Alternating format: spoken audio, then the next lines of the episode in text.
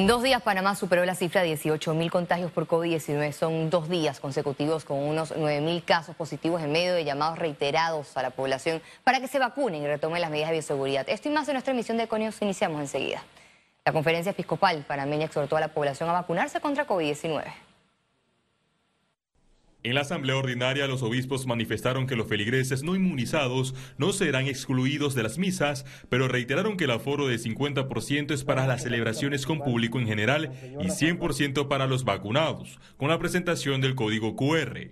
Solamente insistiendo en la necesidad que tenemos que tomar todavía aún mayores precauciones por la realidad de esta nueva variante que es mucho más contagiosa e insistimos, si yo tengo un pequeño resfriado o algún malestar, es preferible que, que no asistan al templo. Los obispos avalaron los avances de los derechos de los menores de edad con la aprobación de la Ley 567. Nos permitirá que como sociedad avancemos en la protección y cuidado del don más valioso de nuestra nación, que es la niñez y la adolescencia. Con relación a las políticas públicas, los sacerdotes recomendaron hablar menos y actuar más. Por otra parte, mostraron preocupación por el crimen organizado que azota al país. La ciudadanía en los últimos años ha percibido un incremento en su inseguridad a unos niveles muy preocupantes, donde el narcotráfico es un factor peligroso para la convivencia social que ha penetrado en diversos sectores de la sociedad la conferencia episcopal panameña solicitó a las instituciones, al gobierno, a los partidos políticos y a las empresas a tomar decisiones correctas teniendo en cuenta el bien común. Félix Antonio Chávez, Econius. El gobierno publicó un nuevo decreto en el que se establecen nuevos cambios al Plan Panamá Solidario. El decreto ejecutivo número 11 de este 13 de enero incluye el programa Empleo Solidario a la lista de apoyos entregados a personas en estado de vulnerabilidad socioeconómica a causa de la pandemia por COVID-19. Los beneficios solo aplicarán para quienes se mantienen activos a diciembre de 2021. Quienes reciben beneficios del capital semilla y otros beneficios económicos del gobierno quedan excluidos de Panamá Solidario, al igual que quienes hayan realizado viajes internacionales durante la pandemia. Continúan las jornadas móviles de isopados por el aumento de casos y positividad de COVID-19. La región metropolitana de salud es la que más casos positivos de COVID-19 reporta diariamente. Así lo reconoció su director Israel Cedeño. Al cierre del día ayer teníamos 9.044 casos activos en la región metropolitana, con un aumento importante en pocos días, porque el lunes habíamos cerrado con 7.700 y ya vemos que ayer ya tenemos 9.000, o sea, más de 1.000 casos en tres días. Entonces eso quiere decir que lamentablemente la positividad está muy alta, la gente se está contagiando mucho, lo que también se refleja en una... están bajando la guardia. Es la única explicación por la cual tenemos tantos casos. Ante esta ola de casos, el Ministerio de Salud habilita jornadas de hisopados móviles. Este viernes recibieron a 250 personas para pruebas en los estacionamientos de Explora en Condado del Rey. Esto es para apoyar eh, a los centros de hisopados express que son fijos como Megamol, Rotcarú, Emilio Rollo, y también para ayudar un poquito a descongestionar los centros de salud. Porque muchas de las personas que están aquí o que van a los centros no tienen ni siquiera síntomas. Van porque son contactos, van porque puede que tengan un síntoma muy leve pero cuando van todos al centro, eso produce una congestión en los centros y que tenemos que recordar que además estamos vacunando. Las personas que estamos solicitando que se realicen los hisopados principalmente son los sintomáticos respiratorios y contactos estrechos de pacientes positivos. En estos momentos hemos tenido casos en los cuales pacientes que son positivos y que acaban de terminar su cuarentena se han presentado en el centro de hisopado. Estos pacientes no deben de realizarse nuevamente una prueba ni de antígeno ni de PCR. Estas jornadas continuarán la próxima semana.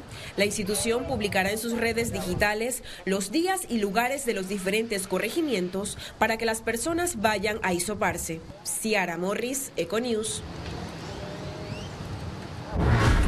El presidente de la República resaltó que la variante Omicron está avanzando rápidamente y pidió a la población que acuda a los puntos de vacunación. El porcentaje de COVID al 12 de enero o sea, 17 días después, es 27%. 20% más quiere decir, quiere decir que la Omicron, que esa variante, está avanzando de una manera vertiginosa. Vacúnense. Vacúnense. Es la única manera que nosotros podemos irle dando izquierdazos y derechazos a ese virus y seguir avanzando. Luego de solventar problemas técnicos con la plataforma del Sistema de Departamento de Epidemiología con el respecto a las cifras del COVID-19 para el jueves, el Ministerio de Salud comunicó que se registraron 9.074 casos positivos nuevos, 7 fallecidos, mientras que se realizaron 27.659 pruebas para una positividad de 33%. Para este viernes los números volvieron a aumentar, un nuevo récord en el número de contagios diarios por COVID-19. 9.530 nuevos casos, se reportan 7 fallecidos, 28.562 pruebas nuevas, índice de positividad de 33.4%, total de vacunas aplicadas 6.663.649 dosis. Cambiamos de temas. La contienda política en el partido panameñista entre Blandón y Levi está concentrada en dimes y diretes. La pugna se intensifica en las dos corrientes políticas que buscan quedarse con el control del colectivo. La exdiputada Catherine Levy acusó al actual presidente del partido, José Isabel Blandón, de actuar de manera irresponsable para beneficiar a su círculo cero. Lo retó a un debate de ideas. Y no es para pelear, no, todo lo contrario, es para saber sus propuestas, en qué está utilizando el subsidio electoral, por qué no pone ningún cheque, ningún gasto en la página web como se hacía antes en la administración de Popi Varela, eh, miles de cosas que están pasando dentro del partido. ¿Qué pasó con la recolección de firmas, que solamente recogió 11.500 firmas de 550.000 que tenía que recoger? Estimamos que vamos a ganar entre 8 a 2 o 9 a 1 el 23 de enero. No, no veo absolutamente ninguna posibilidad, por remota que sea, que ella pueda ganar la presidencia. Blandón le envió un mensaje a su contrincante Levi que evite la improvisación y las ganas de ganar un torneo de la noche a la mañana tú tienes que hacer la campaña de una manera tal que permita después tener esos puentes y sentarte a conversar. Pero si tú haces una campaña atacando, insultando, después hasta se ve como hipócrita sentarse a hablar. Uno tiene que darse cuenta hasta dónde uno llega.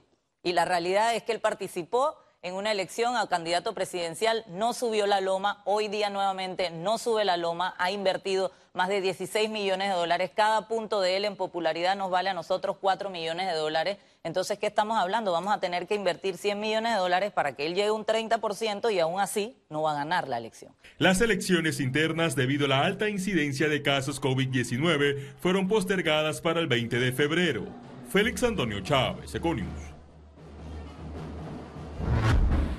El Ministerio Público pidió la pena máxima para el exministro de Desarrollo Social, Guillermo Ferrufino. La solicitud de los fiscales guarda relación a la compra irregular de una camioneta de alta gama con supuestos fondos de empresas que posteriormente se beneficiaron de contrataciones públicas. El juzgado tercero liquidador de causas penales se acogió al término de 30 días para fallar en el caso por presunta corrupción de servidores del Estado. El exministro de la presidencia Demetrio Papadimitrio y el ex embajador de Panamá ante la ONU, Melitón Arrocha, fueron citados por un proceso en España. Un magistrado de la Audiencia Nacional visitará Panamá para tomar las declaraciones en una investigación que guarda relación por presunto pago de sobornos para suscribir una empresa española que gestione la red de mercados nacionales. El sindicato de trabajadores del INADE exigió la renuncia del director Virgilio Sousa en una conferencia de prensa donde no se permitió el ingreso de los periodistas en las instalaciones de la institución, los funcionarios denunciaron persecución con despidos injustificados, nombramientos políticos de personas sin competencia e improvisación en la toma de decisiones. El sindicato recomendó cambios para mejorar la imagen de la entidad. Porque al señor director, cuando llegó a esta administración, se reunió con nuestro sindicato y se les puso, se les explicó que la institución tenía falta de cultura institucional, falta de valores, que había que meter mano y que había que trabajar duro por los instructores y por los administrativos de esta institución. Pero él se la pasa de paseo en paseo, de foto en foto taquillando y no le presta atención a la casa central de todos los centros y nadie. ¿verdad? Aparte de eso, nosotros tenemos muchas denuncias más que estamos recaudando las pruebas para poder hablar con propiedad. Por su parte, el director del INADE, Virgilio Sousa, aseguró que tras la divulgación de un video en redes sociales, grupos de trabajadores aprovechan la situación para empañar la imagen de la institución y pongan en riesgo la educación en el país. Todos nos hemos visto afectados por una situación de esta naturaleza. Es hace, también un llamado a la reflexión para que debemos medir las consecuencias de nuestros actos, pero no podemos permitir tampoco que algunos gremios que quieran de alguna forma buscar protagonismo tomen esta situación ahora para empañar la imagen de un instituto educativo y no permitamos que los gremios o los sindicatos, a los cuales respeto, secuestren a la educación en nuestro país. Economía. La propuesta económica del gobierno a Cobre Panamá generó reacciones este viernes por parte de la empresa y especialistas. Aquí le mostramos. Luego de que el gobierno nacional hizo pública su propuesta a Cobre Panamá de aumentar las regalías de sus ventas de 2 a 16% y que paguen 25% de impuestos sobre la renta al país, la empresa informó en un comunicado estar sorprendida por el cambio de metodología de cálculo de las regalías que solicita el gobierno para un nuevo contrato. Sin embargo, Cobre Panamá aseguró que seguirá analizando. Para especialistas en materia económica y tributaria, la propuesta pudo ser más rigurosa, pero aplauden el cobro de impuestos. Pero no podemos seguir eh, dando nuestros recursos naturales para que se los lleven los extranjeros. Y si tal vez el impuesto de renta no sea la vía, entonces sí un impuesto a ese patrimonio cuando sale del país. Debe haber algún impuesto que se pueda aplicar para que estos, estas compañías no solo piensen en el lucro de sus países, sino en el lucro también de nuestro país. A mi juicio y tomando en cuenta lo que han sido otras empresas estatales, el Estado debería ser eh, propietario del 49% de las acciones, ya que está poniendo eh, el cobre. Y luego la empresa debe ser propietaria del otro 49% y los trabajadores deben ser propietarios de ese 2%. Eso hace un equipo fabuloso en donde todo el mundo dice ganar, ganar y los trabajadores se esfuerzan porque van a tener su eh, ganancia al final del año. Incluso les preocupa que el gobierno no haya buscado ofertas de otras empresas mineras, ya que si Cobre Panamá no acepta sus condiciones para un nuevo contrato, representaría pérdidas millonarias para el país y desempleo. Pero ¿cómo se le va a dar a una empresa de ese tamaño que hace tanto dinero una exoneración? Eso no aparece cuando te pones en los listas de subsidios nunca te calculan cuánto está perdiendo el Estado en, exoneraciones en todos lados. La Cámara Minera de Panamá también se pronunció al respecto de estas negociaciones. En comunicado se manifestó atenta al desenvolvimiento de las mismas y solicitó que concluya en un ganar-ganar que no afecte la seguridad jurídica ni las futuras inversiones. Ciara Morris, Econews. De compartir esa la Autoridad Nacional de Aduanas anunció la instalación de tres nuevos escáneres a nivel nacional para frenar el comercio ilícito. Eh, para el año 2022 estamos instalando en estos momentos tres nuevos escáneres, uno en Divisa, Guabalá y Tocumen Carga, que son con una, alianza con el Ministerio de Seguridad.